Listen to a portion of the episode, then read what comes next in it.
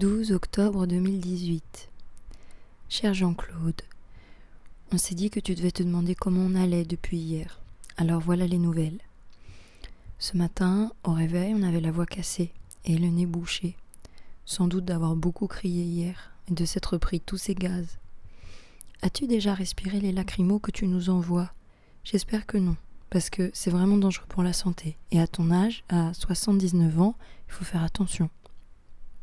On a des courbatures aussi, mais on va s'en remettre. En tout cas, toi, tu as l'air pressé. On nous a dit ce matin que tu as encore envoyé les policiers sur la place. Sois prudent.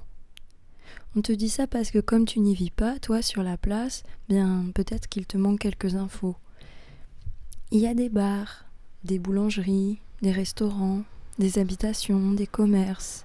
C'est un endroit passant, comme on dit, animé.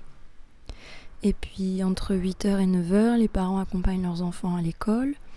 Et entre midi et 14h, les gens vont manger, ils sont dans les boulangeries, dans les restaurants, aux terrasses. Et entre 16h30 et 18h, rebelote, les parents vont chercher leurs enfants à l'école, bref. Ça laisse pas beaucoup de temps libre à tes amis les policiers. Il faudrait qu'ils soient beaucoup plus nombreux, beaucoup plus. As-tu demandé la permission à Emmanuel? Il a beaucoup à faire, tu sais, avec Bure, la ZAD, et tu ne veux quand même pas qu'à Marseille, il y ait une ZAD urbaine. Tu dois être fatigué.